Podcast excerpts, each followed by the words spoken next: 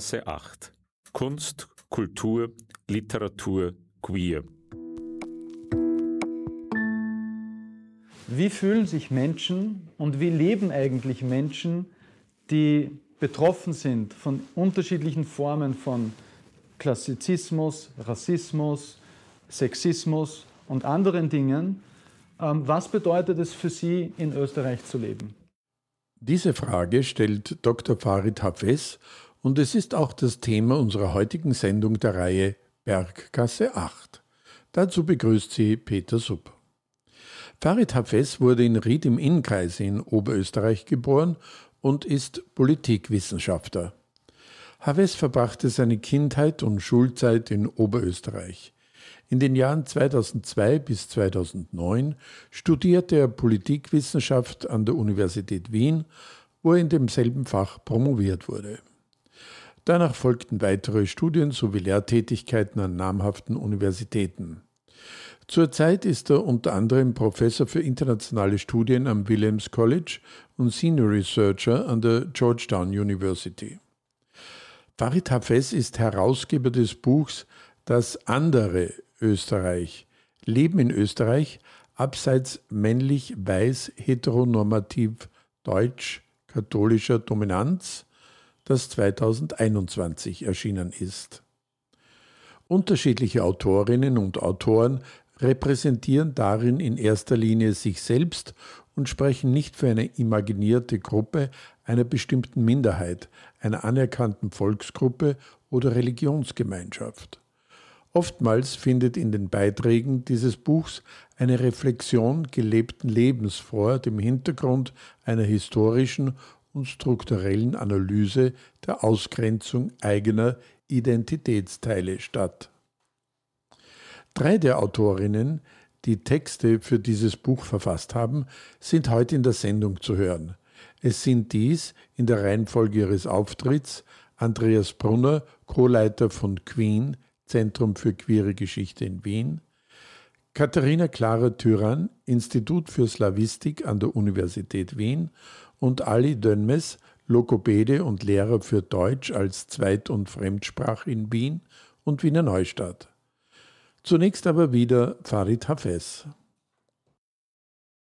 Ich habe zwar viele verschiedene Leute hier eingeladen, manche, die ich kannte, manche, die ich zum ersten Mal persönlich äh, heute sehe ähm, von denen ich sozusagen gewusst habe, von ihrem Schrifttum, von ihrem, äh, ihrer akademischen Arbeit oder von ihrem Aktivismus oder von allen zugleich, ähm, dass sie sozusagen reflektieren über ihr eigenes Dasein, über die Kämpfe, die sie austragen müssen, um hier ein Leben der Normalität leben zu können und als Menschen angesehen werden zu können, um für Gleichheit zu kämpfen in einer Gesellschaft, die auch mitunter rassistisch strukturiert ist. Und das war sozusagen das, was am Anfang als Buchidee äh, hier gestanden hatte und was mich bewegt hat, ähm, dieses Buch mit herauszugeben. Ich selber habe keinen, äh, keinen eigenen Beitrag darüber geschrieben, ähm, sozusagen wie ich das erlebe, sondern ich habe versucht, hier sozusagen mit einer theoretischen Perspektive den Band zu eröffnen, um insbesondere zwei Dinge anzusprechen, von denen ich denke, dass sie auch im Hinblick auf Österreich zwei völlig unaufgearbeitete äh, hochproblematische Formen von Rassismus sind. Das eine ist das, was wir unter Postkolonialismus bezeichnen und das andere ist, was wir unter Postnationalsozialismus ansprechen. Postnationalsozialismus quasi die nicht aufgearbeitete Legacy von Strukturen aus der Zeit des Nationalsozialismus und Postkolonialismus, der, und da würde ich ja sagen, für Österreich, da gibt es ja so gut wie, besonders in der deutschsprachigen Literatur, anders als in der anglophonen, äh, ja eigentlich überhaupt kein Bewusstsein dafür, dass wir sozusagen ein Kolonialreich auch waren, weil wir eben keine typische Übersee-Kolonialstaatlichkeit gehabt hatten, wie die typischen Kolonieregime wie Frankreich, äh, Großbritannien oder auch Deutschland. Und vor dem Hintergrund sozusagen Dinge zu reflektieren. Und was mir besonders gefallen hat, ähm, vor allem auch vor dem Hintergrund dessen, dass ich ja ähm, ähm, dass viele Leute, die da auch mit beigetragen, dazu beigetragen haben und ihre sehr persönlichen Geschichten teilweise offeriert haben, teilweise das auch vor ihrer akademischen Arbeit auch gemacht haben und da eigentlich eine sehr schöne Synthese daraus entstanden ist, dass man hier genau diese Verbindungen herstellen konnte. Ähm, ich will da jetzt gar nicht zu weit vorgreifen, weil ich glaube, in den jeweiligen Beiträgen wird das auch irgendwo, kommt das da und dort auch zum Vorschein. Ähm, und an dieser Stelle höre ich schon wieder auf, äh, weil ich glaube, es ist gut, wenn wir von, von, all, von uns allen dann äh, unterschiedliche Beiträge hören. Ich weiß nicht, wer beginnen möchte. Ja, viele kennen mich äh, ja hier. Äh, ich habe ja diese, die Buchhandlung auch mit aufgebaut äh, in den 1990er Jahren. Äh, für die, die mich nicht kennen, also Andreas Brunner, ich bin jetzt Co-Leiter von Queen, dem Zentrum für queere Geschichte. Wir sind ein Archiv und eine Forschungsstelle für die äh, Geschichte von LGBTIQ-Personen in Österreich. Also einerseits sammeln wir alles, was es dazu gibt, haben eine Bibliothek, wissenschaftliche Bibliothek, aber auch Belletristik etc äh, im Regal stehen und äh, eine umfangreiche Sammlung an grauer Literatur, äh, an Plakaten, Flyern, also alles, was es halt so gibt, ähm, auch manchmal klumpert, wie wir sagen, ja, also so, ja, Memorabilia, ja, die halt auch ähm, in der queeren Geschichte auch ihre Bedeutung haben. Ich forsche seit nunmehr bald 30 Jahren äh, zu diesem Thema, eben mit Schwerpunkt auch äh, die Verfolgung von homosexuellen Männern und Frauen in der Zeit des Nationalsozialismus und mache auch äh, Stadttouren, Bezirkstouren, äh, in denen ich äh, an diese Geschichte erinnere, beziehungsweise sie eigentlich äh, in den meisten Fällen auch erstmals erzähle.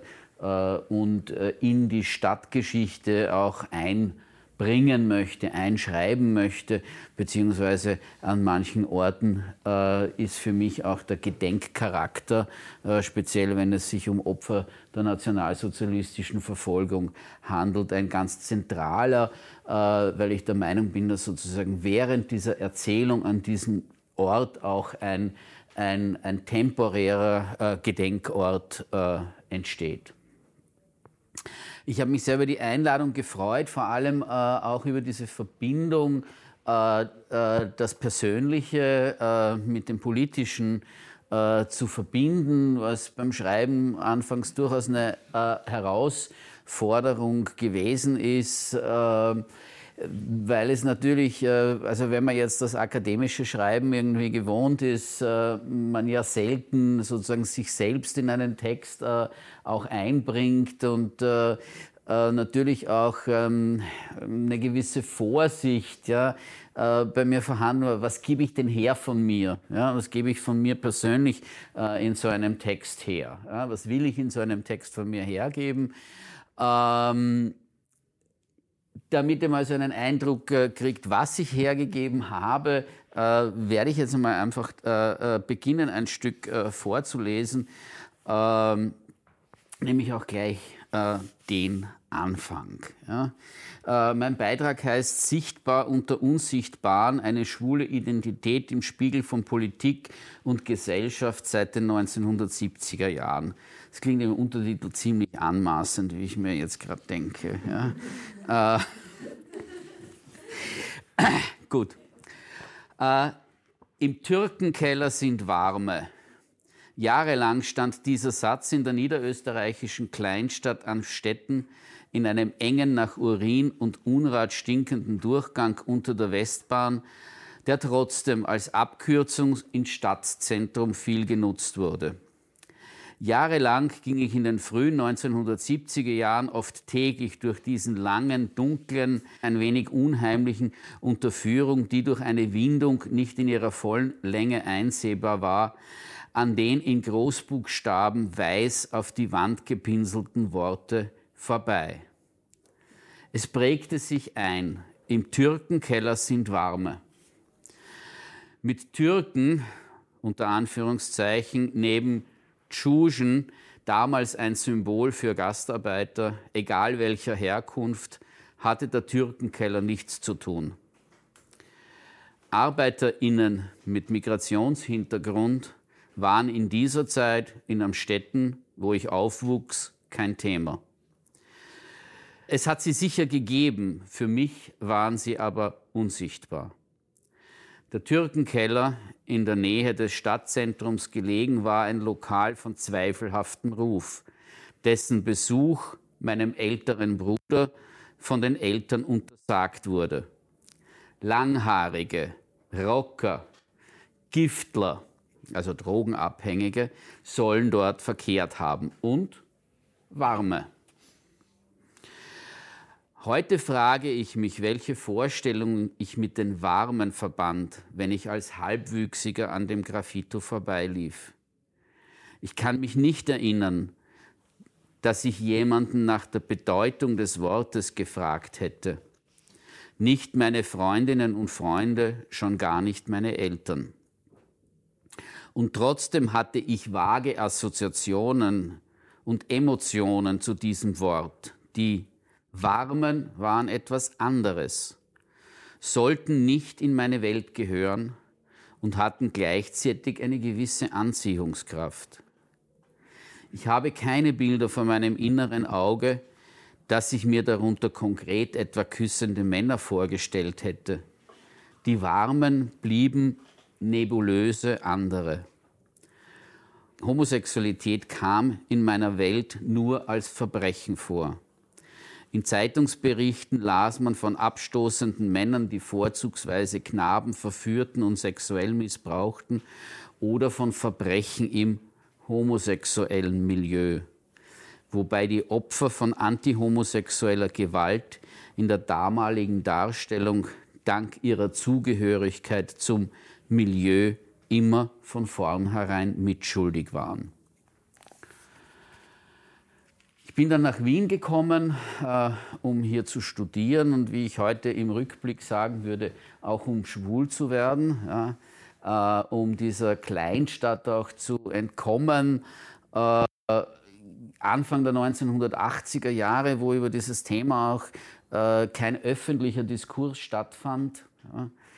Ja. Ähm, und äh, habe hier dann nach einigen, naja, Experimenten äh, auch meinen Weg in die Bewegung gefunden, wohl auch äh, durch die AIDS-Krise motiviert, äh, mich auch politisch äh, zu engagieren. Ich glaube, das war schon ein ganz starker äh, Katalysator, äh, was ich sozusagen auch im Rückblick auf mich anwenden kann, dass mich, dass mich dieses, dieses Drama und diese Bedrohung durch HIV und AIDS äh, stark politisiert haben. Äh, das versuche ich auch äh, in, in dem Beitrag etwas konkreter zu fassen und dabei aber auch auf die Entwicklung der Schwulenbewegung einzugehen. Ähm, Schwulenbewegung auch deshalb, weil Schwulen und, Schwule und Lesben in den 1970er und 80er Jahren eher noch getrennt gingen, also in den Anfang der 1980er Jahre, äh, und es erst äh, mit der Hose und der Villa zu äh, so gemeinschaftlichen Projekten zwischen Lesben und Schwulen kam. Und äh, es gab Mitte der 1970er Jahre eine informelle Gruppe, denn äh, die Gründung von Vereinen war nach Paragraph 221 des österreichischen Strafgesetzbuches äh, ja verboten. Also hatten sich die nicht als Verein äh, äh, zusammengefunden, sondern als Gruppe, die sich grundsätzlich links definierte. Allerdings war das Verhältnis zu dogmatisch linken Gruppen aus der Studentenbewegung schwierig bis äh, unmöglich. Und da möchte ich jetzt wieder einsetzen, äh, nämlich äh, mit einem Zitat aus seiner Zeitschrift, die von dieser Gruppe Coming Out herausgegeben wurde, CO Info. So zitiert die CO Info in einer Meldung einen Vertreter des Kommunistischen Bundes Wien, der meint, Homosexualität wäre, Zitat, eine bürgerliche Krankheit, die ausgerottet gehört. Zitat Ende. Auf die historische Vernichtung Homosexueller in der NS-Zeit nahm der Rosa Winkel Bezug der von der deutschen Schwulenbewegung ab Mitte der 1970er Jahre als Symbol schwulen Selbstbewusstseins propagiert wurde. Einerseits wollte man der tatsächlichen Opfer gedenken, Andererseits setzte man damit den eigenen Kampf um Befreiung in Beziehung zur historischen Verfolgung und schuf eine imaginierte schwule Vergangenheit, die diskursiv die Konstruktion des homosexuellen Selbst beeinflusste. Das vereinzelte schwule Ich sollte durch den Rekurs auf eine kollektive und historisierte Verfolgungserfahrung gestärkt werden. Auch in Wien wurde der rosa Winkel propagiert. Die CO-Info berichtete, dass aus München Anstecker mitgebracht wurden, die Pioniere jetzt schon einmal anstecken könnten, weil sie als Erkennungszeichen, als Möglichkeit, Schwulsein öffentlich zu machen, dienten. Wenige Jahre zuvor hatte der Wiener Josef Kohut dem Schriftsteller Hans Neumann seine Lebensgeschichte erzählt, die dieser unter dem Pseudonym Heinz Heger mit dem Titel Die Männer mit dem rosa Winkel veröffentlichte. Mit einem rosa Stoffdreieck wurden in vielen Konzentrationslagern homosexuelle Häftlinge gekennzeichnet. Sie wurden oft von der übrigen Lagergemeinschaft isoliert und gehörten auch innerhalb dieser zu den Außenseitern, die von anderen Häftlingsgruppen nicht mit Solidarität rechnen durften, sodass ihre Überlebenschancen gering waren. Erst nachdem in Österreich der Strafrechtsparagraf äh, gefallen war, also der Paragraph 129 1b, das sogenannte Totalverbot einvernehmlicher homosexueller Handlungen äh, zwischen Erwachsenen, hatte Kohut es gewagt, von seinem Schicksal zu erzählen. Es war im deutschsprachigen Raum der erste umfangreiche Bericht eines homosexuellen Opfers der NS-Verfolgung, denn die Menschen, die wegen homosexueller Handlungen verfolgt worden waren, waren als Opfer des Nationalsozialismus nicht anerkannt. Ja, sie galten als vorbestrafte Sexualverbrecherinnen. Soweit äh, ein, ein kurzer, kurzer Auszug äh, aus meinem Text. Ähm, ähm, ich denke mir, wir werden dann über diese, diese komplexen Zusammenhänge auch noch äh, weiter ins Gespräch kommen. Äh, ich möchte jetzt die, die Staffette gerne weitergeben, ja? äh, wer immer sie jetzt aufnehmen mag. Ja? Ähm, ich mache das, weil ich gleich neben dir okay. sitze. Ähm, ja, mein Name ist Katharina Thüren und ich vertrete sozusagen die Stimme der autochthonen anerkannten Volksgruppen in Österreich. Äh, es gibt uns, es gibt sechs von uns. Ähm, und für mich war das ähnlich, wie du beschrieben hast. Ich komme sozusagen ähm, aus einem sehr stark familiär geprägten Umfeld, das sich mit dieser Identität sehr viel auseinandergesetzt hat, aber ich habe mich auch akademisch sehr viel damit auseinandergesetzt und tue das bis heute.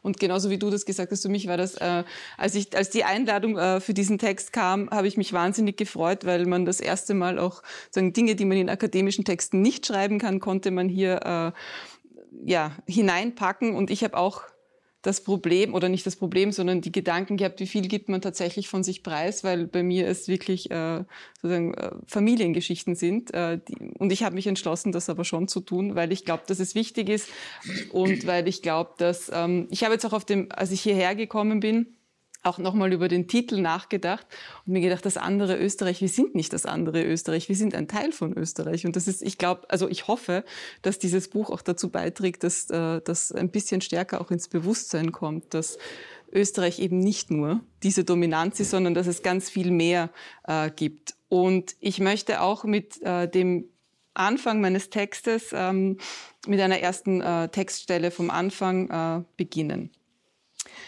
In meiner Berliner Küche hängt ein großes gerahmtes Kinderfoto, das mich als Dreijährige mit einem halben Twinnie-Eis zeigt.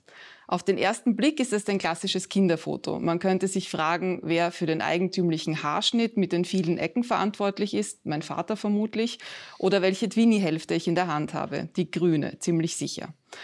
Doch das Foto hat eine andere wichtige Bedeutung. Es zeigt mich bei meiner ersten Demonstration im Frühjahr 1985 vor der burgenländischen Landesregierung in Eisenstadt. Meine Eltern waren Teil des Organisationsteams. Wir demonstrierten für die Umsetzung der im Staatsvertrag von 1955 verbrieften Minderheitenrechte. Oft habe ich gewitzelt, ob es nicht beim österreichischen Geheimdienst eine Akte über mich gibt, die mit eben jenem Foto beginnt, das nicht nur eine frühe Kindheitserinnerung ist, sondern auch zeigt, dass man als Volksgruppenangehörige meist schon sehr früh politisiert wird. Aber Minderheitenrechte, was heißt das im österreichischen Kontext überhaupt? Volksgruppen, was weiß man in Österreich überhaupt? Allein die Begriffe wirken heute am Beginn der 2020er Jahre antiquiert und aus der Zeit gefallen. Volksgruppen erinnern an Tage, als Identitätspolitik noch anhand, unter Anführungsstrichen, einfacher ethnischer Linien verhandelt werden musste, mit Identitäten und Alteritäten, mit Sprachen und nationalen Zuordnungen, die nicht allzu weit von Österreich entfernt lagen. Grundsätzlich sind Volksgruppen in Österreich ein südöstliches Phänomen und dort daher vielleicht noch ein wenig besser bekannt als im Westen Österreichs. Fragt man einen Tiroler oder eine Oberösterreicherin, kann man sich fast sicher sein, dass sie kaum etwas über Österreichs anerkannte Minderheiten wissen. Die slowenische Volksgruppe kennt man vielleicht noch in ganz Österreich dank ihres größten Gegners Jörg Haider, der es vor allem mit seiner antislowenischen Ortstafelpolitik bundesweit in die Medien schaffte. Dass das Wiener Telefonbuch voll mit tschechischen, slowakischen und ungarischen Namen ist, weiß das kulturell gebildete Publikum spätestens seit Georg Kreislers Telefonbuchpolka. Doch dass sie auch anerkannte Volksgruppen in Österreich sind, wissen wahrscheinlich die wenigsten. Die Roma erlangten 1995 nach den tödlichen Rohrbombenattentaten in Oberwart traurige Berühmtheit im gesamtösterreichischen Kontext. Kroaten und Kroatinnen schließlich können nur die wenigsten richtig als anerkannte Volksgruppe einordnen. Reflexhaft kommt meist als erste Rückfrage, wo denn die Eltern herkommen würden oder die Großeltern versucht man dann zu erklären und die Lücke des österreichischen Bildungssystems aufzufüllen, dass es sich um eine Volksgruppe handelt, die seit dem 16. Jahrhundert auf diesem Gebiet lebt, erntet man meist verdutzte Blicke. Diese verbreitete Überzeugung, als Teil einer Minderheit hätte man räumlich einen anderen Bezugspunkt, bekommt man durchaus auch mit nicht nett gemeinten Worten an den Kopf geworfen. Geht's zurück heim, wo's herkommen seid, wurde einem oder einer schon nachgerufen, wenn man durch die Wiener Innenstadt zog und für zweisprachige Ortstafeln demonstrierte. Dass dieses Heim ein Wiener Bezirk abseits der inneren Stadt oder ein Dorf im Burgenland ist, war bei dieser schroffen Aufforderung sicher nicht mitgedacht. Ähm, das heißt, das ist sozusagen ein, ein sehr persönlicher Einstieg und auch äh, diese, das, was ich vorhin gesagt habe, dieses ähm, das andere Österreich. Es ist kein anderes Österreich, es ist ein Teil von Österreich. Und ich glaube, dass das tatsächlich im, im großen Bewusstsein fehlt. Ähm, und was, was mich einfach auch sehr stark geprägt hat, auch in, in der frühesten Kindheit, ist auch, wie sehr man sich exponiert, wenn man äh, dafür einsteht, dass es auch Rechte gibt für Minderheiten oder für ähm, Volksgruppen, wie sehr man sich auch persönlich exponiert, wie sehr man dann auch äh, ja, manchen Gefahren ausgesetzt ist. Und da möchte ich gerne einsetzen mit einer zweiten Textstelle, die auch, lassen Sie mich nur kurz schauen, wo ich richtig anfange. Hier. Ähm, die auch äh, eine Person nennen soll, die kürzlich verstorben ist, nämlich den Willi Reschetarit, der auch Teil der kroatischen Volksgruppe war und er kommt zufällig in meinem Text vor. Mit solchem Verhalten exponiert man sich allerdings auch und wurde zur Zielscheibe. Im Dezember 1993 verschickte Franz Fuchs seine ersten Briefbomben und adressierte diese auch an Personen, die bewusst als Teil einer Volksgruppe auftraten und sich engagierten. So auch Theresias Deuschig. Als in Klagenfurt im Sommer 1994 eine Rohrbombe vor einer zweisprachigen slowenisch-deutschen Schule deponiert worden war, verschwanden alle Zweifel, dass, wie man später herausfand, Franz Fuchs als bajuwarische Befreiungsarmee in deren Namen die Bomben verschickt worden waren, in seinem rassistischen und völkischen Verständnis auch die österreichischen Volksgruppen als Zielscheibe auserkoren hatte. Bestätigt wurde dies mit dem Rohrbombenattentat in Oberwart, bei dem im Februar 1995 vier Roma ihr Leben verloren und nur zwei Tage später mit einer weiteren Rohrbombe im ebenfalls südburgenländischen Stinaz, einer kroatischsprachigen respektive zweisprachigen Gemeinde. Willi Reschetaric prägte in den 1980er und 1990er Jahren als Dr. Kurt Ostbahn die österreichische Musikszene stark mit. Er stammte aber ursprünglich aus Stinaz und entdeckte auch seine kroatische Sprache und Zugehörigkeit in späteren Jahren wieder. Auch seine Mutter hatte eine Briefbombe bekommen. Legendär wurde sein Auftritt im April 1995 beim Fest der Freiheit, des Jubiläums von 50 Jahren Zweiter Republik auf dem Wiener Heldenplatz, wo er gemeinsam mit seiner Mutter ein kroatisches Lied sang um eben darauf hinzuweisen und einer breiten Öffentlichkeit zu zeigen, dass Österreich ein mehrsprachiges Land ist. Auch bei uns zu Hause wurde in jenen Jahren die Post manchmal etwas genauer beäugt. Niemand aus unserer Familie stand zwar so sehr im Licht der österreichischen Öffentlichkeit, wie das Nationalratsabgeordnete tun, aber mein Vater ist Chefredakteur der kroatischen Wochenzeitung und minderheitenpolitisch sehr aktiv. Eben genannter Willi Reschetaric stellte meinen Vater scherzhaft mal mit, das ist der Chef von die Krowoden, der immer auf die Tisch hupft und die Leid fotografiert vor. Es war nicht abwegig, sich Gedanken darüber zu machen, ob er oder wir auch Ziel einer solchen Briefbombe werden konnten. Seine Sekretärin rief einmal an, weil sie ein verdächtiges Paket entdeckt hatte. Er zertrümmerte es im Garten der Redaktion mit einer Schneeschaufel. Auch wenn er seine dienstliche Post mit nach Hause brachte, schauten wir zweimal hin. Und einmal lag da wirklich ein verdächtiges Kuvert. Es war größer als die gängigen Briefe, ohne sichtbaren Absender. Man sah, dass mehr als nur ein Blatt Papier drinnen war und konnte etwas Undefinierbares, Ausgebuchtetes erspüren. Nicht wirklich weich, nicht wirklich hart. Ich hatte das Kuvert im Poststapel entdeckt, mein Vater ist grundsätzlich ein Mann, der nicht schnell in Panik verfällt und Probleme gern in Eigenregie löst. Wird schon nicht sein, dachte er. Aber ganz sicher war er sich nicht. Was also tun? Wir nahmen den längsten Besen aus der Abstellkammer und montierten mit Paketklebeband eine gespreizte Schere an das Stielende, legten das Kuvert in den Gang, befestigten das Ende, so dass es nicht ständig verrutschte und öffneten es nicht ganz anmutiger Verrenkung mit der Besenstielschere-Konstruktion. Nichts passiert. Falscher Alarm was heute rückblickend sehr lustig ist. Ich muss auch, ich musste wirklich lachen, als ich es vorgelesen habe. Es war auch eine total absurde Situation, aber es zeigt einfach, äh, wie sehr man sich auch exponiert, wenn man nicht Teil dieses, äh, ja, nicht Teil dieser sozusagen dominanten österreichischen Bevölkerungsgruppe ist. Und damit würde ich die Staffette auch weiterreichen. Dankeschön. Äh, mein Name ist Ali Dönmes, ich bin Logopäde, äh, arbeite im Bereich äh, Mehrsprachigkeit ganz viel. Ich bin einer der wenigen, man kann uns an einer Hand abzählen, türkisch-deutschsprachigen Logopäden in Österreich. Äh, in Wien in der freien Praxis tätig bin nur ich. Ich habe noch eine Kollegin, aber die ist in, einer, ähm, in einem Entwicklungszentrum und aber nicht in der freien Praxis tätig.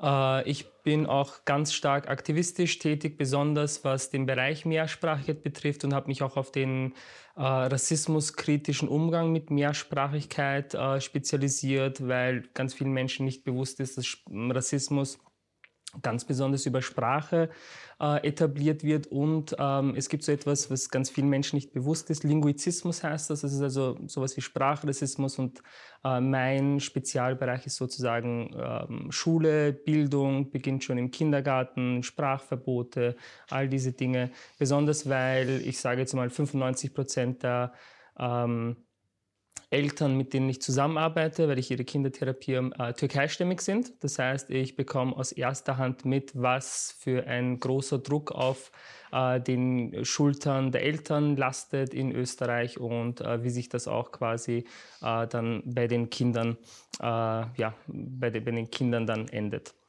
Äh, ja, ich habe auch einen Beitrag schreiben dürfen. Ich habe mich sehr gefreut, besonders was ähm, für mich war es selber ein Eye-Opener. Äh, man ist so wahrscheinlich, ihr müsst mich dann auch korrigieren, aber für mich war diese Empfindung, ähm, man ist sehr stark auf die Bereiche fokussiert, die einen selber betreffen.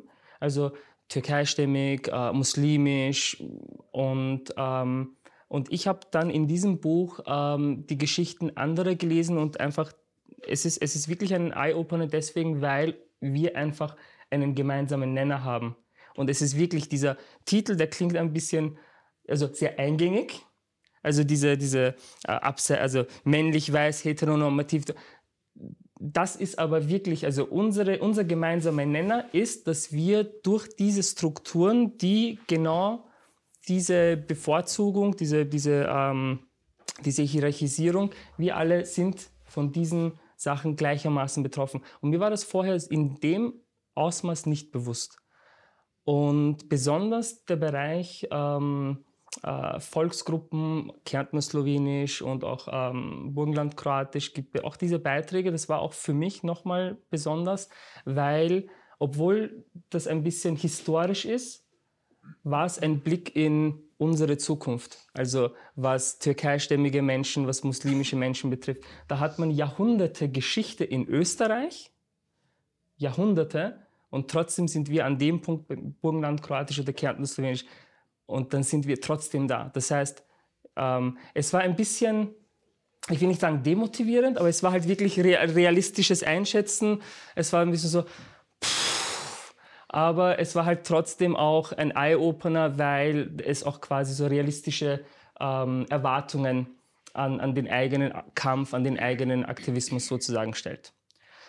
Ich ähm, habe unterschiedlich, also ich habe über Türkisch sein in Österreich geschrieben und ich würde gern ähm, euch eigentlich ein bisschen durch den ganzen Beitrag mitnehmen, so ein paar Ausschnitte. Ich möchte euch ein bisschen was über äh, meine Schulzeit ähm, erzählen, über Zuschreibungen, äh, über Zugehörigkeit möchte ich ganz kurz ähm, was sagen und dann einfach ähm, mein, mein also Abschluss sozusagen.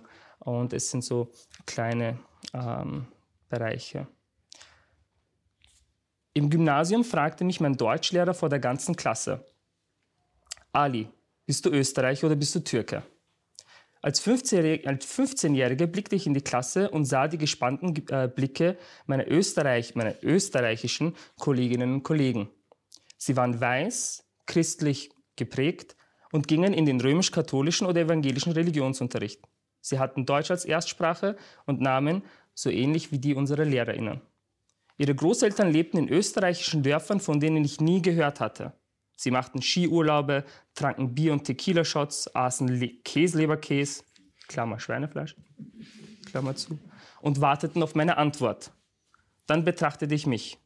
Ich bin braun, muslimisch und ging in den islamischen Religionsunterricht. Ich habe Türkisch als Erstsprache, heiße so ähnlich wie der Türkischlehrer, aber wie sonst keiner meiner LehrerInnen. Meine Großeltern sowie alle anderen Verwandten leben in der Türkei in Städten und Dörfern, von denen meine Kolleginnen nie gehört hatten. Ich machte fast zweimonatige Heimaturlaube in der Türkei, trank Ayran und aß Karnıyarık und so war meine Antwort klar, ich bin Türke. Mein Lehrer wollte das nicht akzeptieren. Nein, du bist Österreicher. Nein, ich bin Türke. Diesen Tango tanzten wir noch einige Male in dem Schuljahr.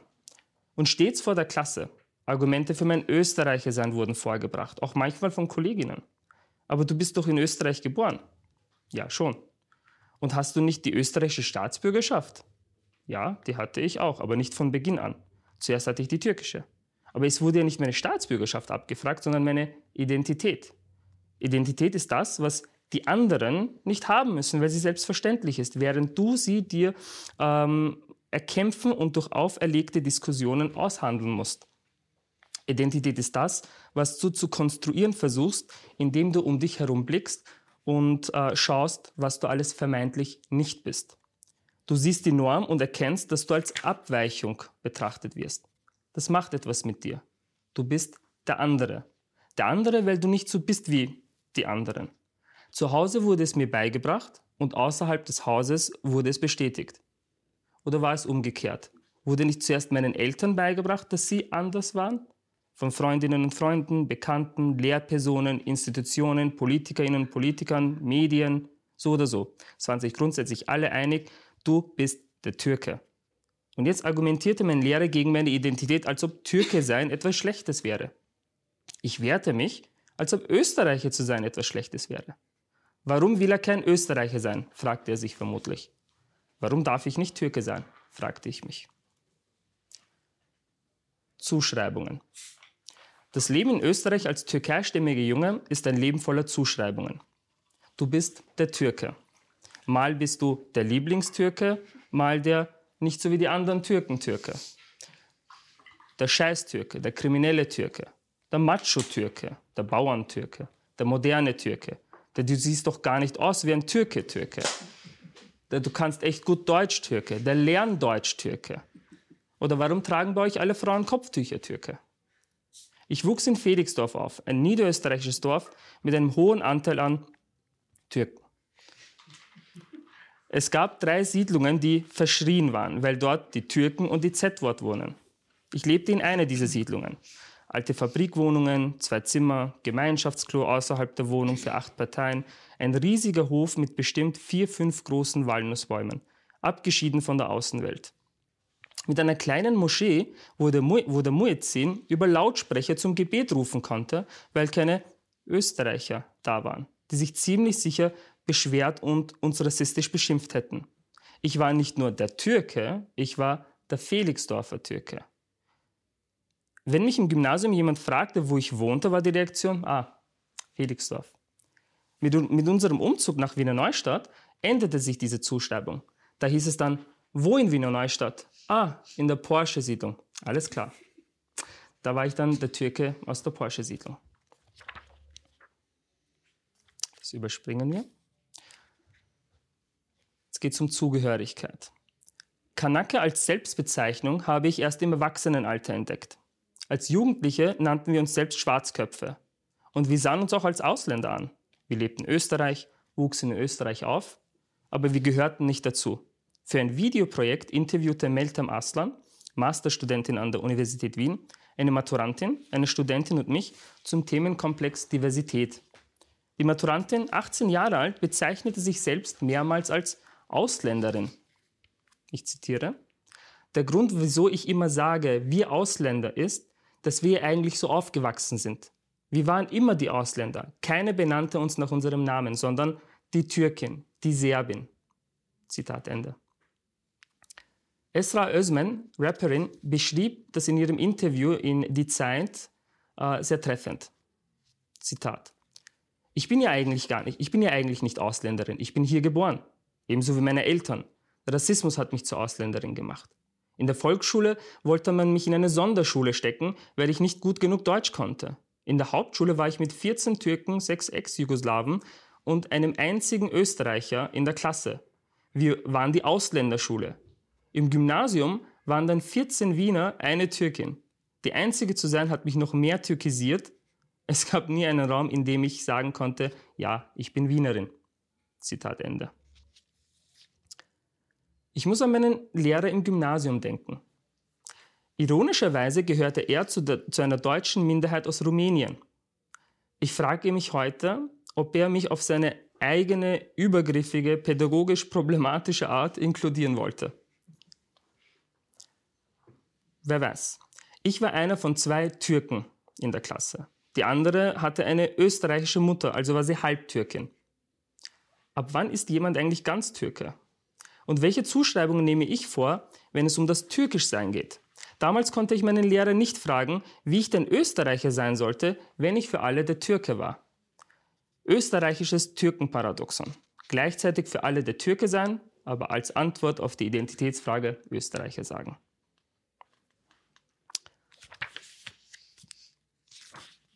So. Und zum Schluss würde ich gerne noch folgenden Teil. Das ist jetzt der Abschluss sozusagen, wo ich über die Auswirkungen sozusagen schreibe. Der ganze Diskurs, die ständige auferlegte Auseinandersetzung von Türkisch sein, Türke sein in Österreich hat Auswirkungen auf uns alle. Ich bekomme die Gelegenheit, über Türkisch sein zu schreiben und berichte von belastenden Dingen, obwohl ich so viele schöne Dinge empfinde, wenn ich vor allem an Türkisch im Kontext von Mehrsprachigkeit denke. Bis ich 20 Jahre alt war, habe ich mit jemandem heiraten gesagt und nicht jemanden heiraten. Im Türkischen heirate ich mit jemandem. Das Wort evlenmek, heiraten, kommt von ev, Haus. Heiraten heißt also lose übersetzt Hausbesitzerin werden. Heiraten, ähm, also du wirst also mit jemandem Hausbesitzerin. Nadir Bischkin, äh, Journalistin Lehrerin aus Berlin, sagte mir, äh, sagte mir einmal, dass im Spanischen das Wort für heiraten auch von Haus kommt. Und das hat sie äh, auch selber überrascht, als ich das einmal ähm, ihr gesagt habe. Mein sprachlicher Fehler war also auch Ausdruck dessen, dass ich das Konzept heiraten aus dem Türkischen ins Deutsche übertragen hatte. Es wirkt wie ein kleiner Fehler, mit jemandem zu heiraten, aber eine nähere Betrachtung eröffnet neue Perspektiven auf Sprachen und zeigt, dass die meisten Strukturen nicht zufällig sind. Dies sollte auch Auswirkungen darauf haben, was wir als grammatikalisch falsch äh, betrachten. Wenn ich also, wenn ich als Schülerin also schreibe, dass ich auf der Hochzeit von Familienfreundinnen war, äh, wo Eshim Abla mit Mohammed Abi geheiratet, äh, mit Mohammed Abi geheiratet hat, dann ist das tatsächlich korrekt und nicht als Grammatikfehler äh, zu werten. Aber genau diese schönen Aspekte kommen zu kurz, weil ich das Gefühl habe, fremdbestimmte Themen abarbeiten zu müssen. Die Auswirkungen sind episodisch. Diesen Text hatte ich vor zehn Jahren noch anders formuliert und ich bin mir sicher, dass in zehn Jahren, dass ich diesen Text in zehn Jahren ähm, anders lesen werde und mir auch vermutlich widersprechen werde. Das wird zum Teil Ausdruck einer persönlichen Entwicklung sein, die wir alle durchmachen, aber bestimmt auch ein Produkt meiner Wahrnehmung, wie ich im Hier und Jetzt mein Türke sein in Österreich ähm, ausverhandle. Selbstbezeichnungen jenseits von Normverständnissen fühlen sich äh, wie Statements an. Bei der Fülle an Zuschreibungen ergeben sich dadurch Positionierungen. Nach dem Gymnasium hatte ich als Selbstbezeichnung österreichischer Türke, um meine Sozialisation als Türke in Österreich hervorzuheben. Ich bezeichnete mich als türkischer Österreicher, um meine Zugehörigkeit zu und in Österreich auszudrücken. Eine Zeit lang war Austro-Türke en vogue, aber gefiel mir irgendwie nicht. Ich wählte eine Zeit lang die Bezeichnung türkisch-österreichischer Muslim, weil ich meine Glaubenszugehörigkeit wie ein Tuch über beide Aspekte legen und äh, vereinen konnte. Eine Zeit lang bezeichnete ich mich als Österreicher, um das Normverständnis des Weiß-Christlichen aufzubrechen. In den letzten Jahren freundete ich mich mit dem Begriff Kanake und migrantisch an. Momentan denke ich, dass solche Selbstbezeichnungen überflüssig sind, weil es egal ist, wie ich mich bezeichne. In einer rassistisch strukturierten Gesellschaft werde ich als nicht weiß kategorisiert und da ist es egal, als was ich mich bezeichne. Menschen, die als türkisch-muslimisch gelesen werden, werden dennoch äh, diskriminiert, sei es am Wohnungs- oder am Arbeitsmarkt oder im Bildungssystem. Ich kann mir vorstellen, dass es genug Menschen geben wird, die das lesen und sich Opferhaltung denken. Aber das ist meiner Meinung nach auch eine Auswirkung dessen, was ich zu beschreiben versuche. Wenn wir körperlich verletzt werden, dann ist es selbstverständlich, dass wir Anzeige erstatten und Konsequenzen fordern. Wir haben im Rechtsstaat Institutionen etabliert, an die sich Menschen wenden können. Wenn Menschen aber gesellschaftliche Missstände aufzeigen, dann wird ihnen das zum Vorwurf gemacht. Aber vielleicht ist das auch Teil des Türkischseins in Österreich. Dann bin ich eben der in der Opferrolle Türke. Jedoch frage ich mich, warum so viele in der Täterrolle bleiben wollen. Wunderbar, vielen lieben Dank. Äh allen Mitautorinnen und Mitautoren. Ähm, ich äh, möchte vielleicht noch ganz kurz was äh, hinzufügen, bevor wir in die Diskussionsrunde hineingehen. Ähm, wie das ja jetzt auch ein bisschen gezeigt wurde, es sind jetzt nicht alle Themenbereiche, aber doch drei der vier großen Themenbereiche hier abgebildet worden bei den einzelnen Beiträgen. Also im Wesentlichen sind es vier Kategorien, die hier diskutiert werden. Zum einen die Frage von Sprache, als Markierung des anderen, zum anderen Ethnizität bzw. Race oder das, was man in der Rassismusforschung Rassifizierung nennt, ähm, Sexual Sexualität. Und als vierte Kategorie, die hier jetzt nicht am Podium vertreten ist, die auch noch mit hineingenommen wurde, wo zum Beispiel religiös, kulturell der John Bunzel auch seinen Beitrag geschrieben hatte, Religion.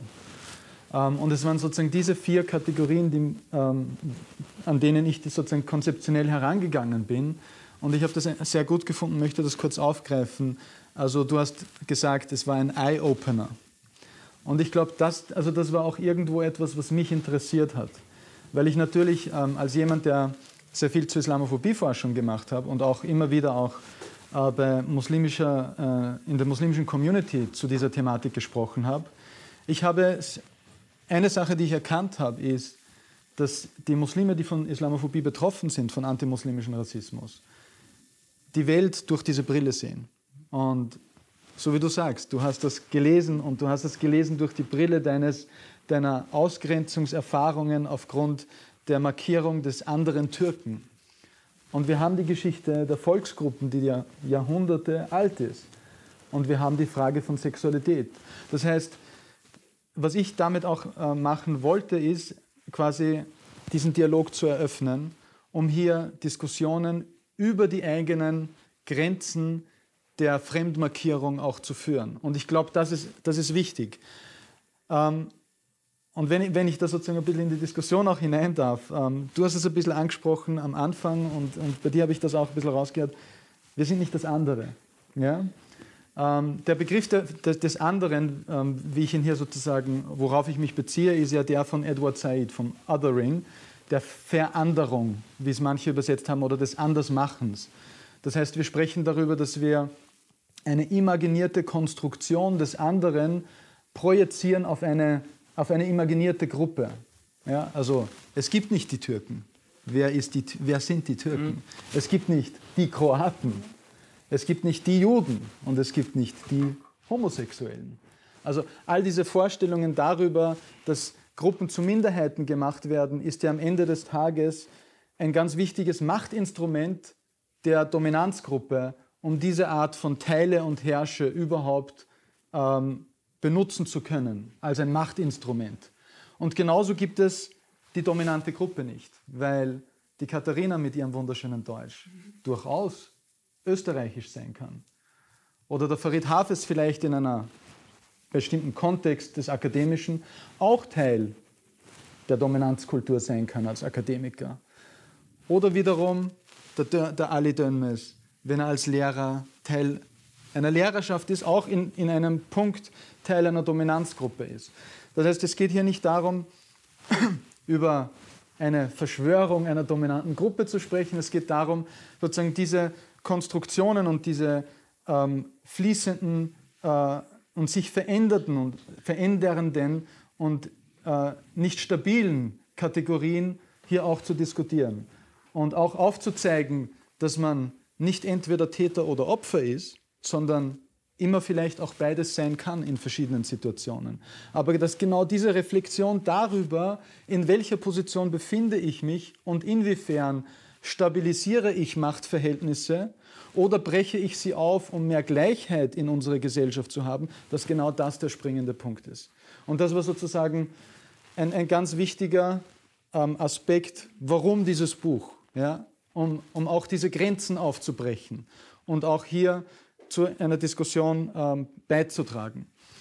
Ähm, ich weiß nicht, ob jemand von euch auch noch was ja, ich möchte sagen gern, möchte. Ich, ich, fand das wahnsinnig schön, was du am Anfang gesagt hast, weil es ist ein Gedanke, der mich schon länger beschäftigt, äh, in unterschiedlichen Kontexten. Und dieses Buch war auch sozusagen ein Moment, wo ich mir gedacht habe, ja, die Ausgrenzungsmechanismen sind immer dieselben. Es ist vollkommen egal, ob du eine andere Sprache sprichst, eine andere Hautfarbe hast, eine andere äh, Sexualität hast als sozusagen die Mehrheit. Aber die Ausgrenzung funktioniert immer mit ein und denselben Mechanismen. Und das ist halt, äh, und, ich, und deswegen glaube ich, dass man einfach auch viele Probleme von Ausgrenzung viel stärker zusammen diskutieren sollte. Und deswegen finde ich so schön, dass dieses Buch rausgekommen ist, weil es einfach uns zeigen kann, dass wir sozusagen dieses, dieses anders gemacht werden ähm, vielleicht auch gemeinsam angehen könnten. Und das haben wir gemacht in diesem Buch. Und da, ich glaube, dass wir dadurch wahrscheinlich auch mehr aufbrechen können als jeder für sich alleine. Ja, und auch so die, diese, das, was du beschrieben hast, mit dem sozusagen äh, äh, auch die, es ist anders gemacht werden mit Nachnamen und, äh, und Sprachverwendung und so. Ja, du hast recht. Also du musst aber nicht so pessimistisch sein. Uns gibt es schon seit 500 Jahren. Wir sprechen noch immer eine andere Sprache als Deutsch auch. Also vielleicht, vielleicht gibt es dir ein bisschen Optimismus. Hoffnung. Danke. Ja, ich gebe dir ein bisschen Optimismus mit. so, so, never gonna stop. Ja, das war auch für mich sozusagen die spannende Erfahrung, diese, diese strukturellen Momente, ja, äh, diese, diese strukturelle Ausgrenzung äh, und dieses strukturelle Andersmachen aus ganz verschiedenen Perspektiven auch wahrzunehmen und zu, zu erfahren äh, bei der Lektüre. An dieser Stelle bedanke ich mich bei der Buchhandlung, bei dir, Andreas, bei allen, euch allen fürs Kommen, ähm, das heute ermöglicht zu haben, für Sie, bei Ihnen allen dass Sie sich heute die Zeit genommen haben. Es war mir eine große Freude, an den wenigen Tagen, wo ich in Österreich bin, auch eine nette Veranstaltung zu haben und nicht nur zu kämpfen. Gut.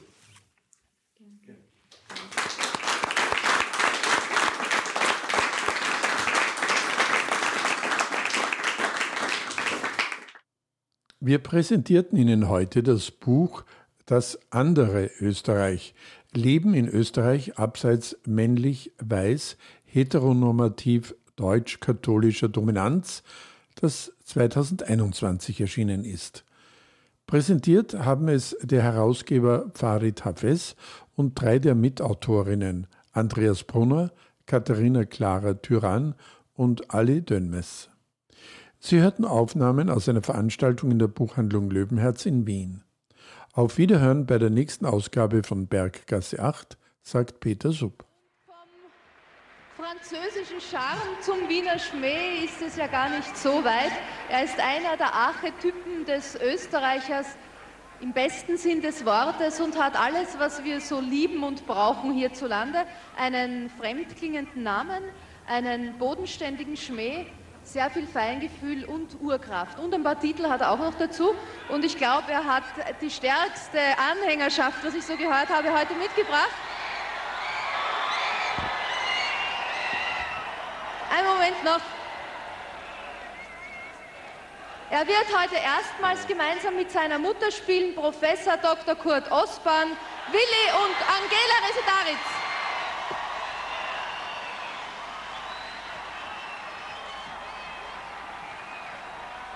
Guten Abend. Grüß Sie. Äh, 50 Jahre Republik. Wir gratulieren. Und wenn man sich ja zum Geburtstag was wünschen darf, gebe ich meine Geburtstagswünsche bekannt. Das Kind hat sich ja seit 45 prächtigst entwickelt. Wir gehören jetzt zu den zehn reichsten Ländern der Erde. Und da würde es uns nicht schlecht anstehen, wenn wir statt weniger mehr ausgeben für die Benachteiligten, für die sozial Schwachen und für die, die hinten geblieben sind. Und zwar ohne dass man fragt, was die für einen Reisepass besitzen.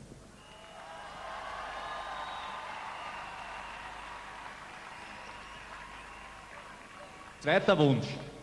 Ich wünsche mir mehr Zivilcourage, mehr Engagement von der großen Mehrheit der Österreicher, weil die sind ja gegen Rassismus, gegen Ausländerhass, gegen Rechtsradikalismus und gegen Gewalt.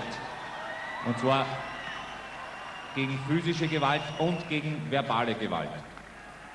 Und wenn diese zwei Geburtstagswünsche von mir wahr werden, dann mache ich mir überhaupt keine Sorgen wegen der Zukunft.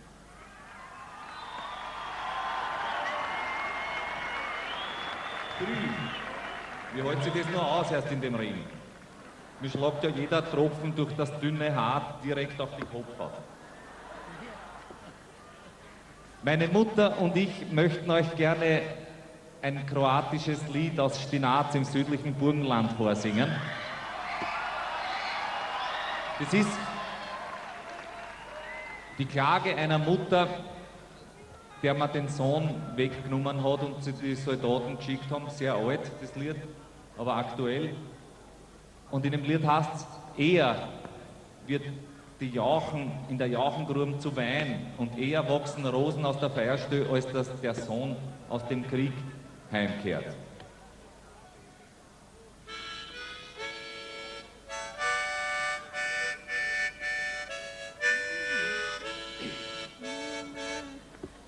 Lipo ti je čuti od tjebijačke zvone, lipo ti je čuti od tjebijačke zvone, još je lipše čuti staru majku, javkat još je lipše čuti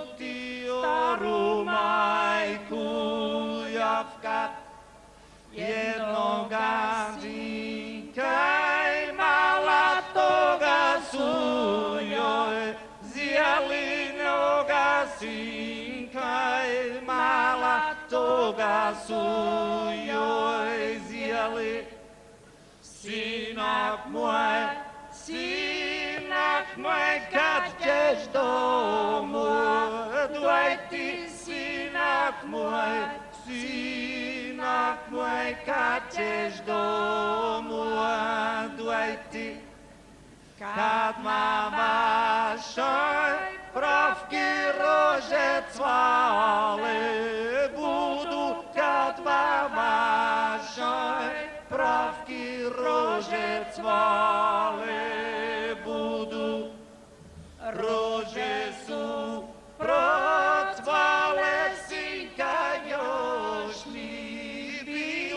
pro Jesu, pro cvale, synka još mi bilo. Sinak moj, sinak moj, kad ćeš domu, dvaj ti, sinak moj, sinak moj, kad ćeš domu, dvaj ti, kad ma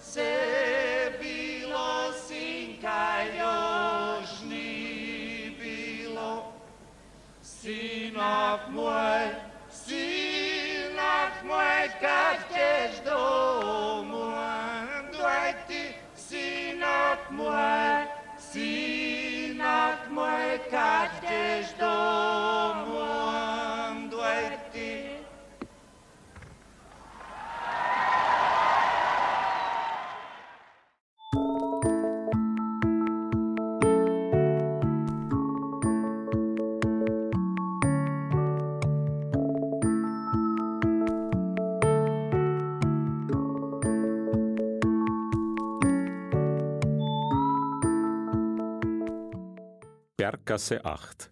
Kunst, Kultur, Literatur, Queer.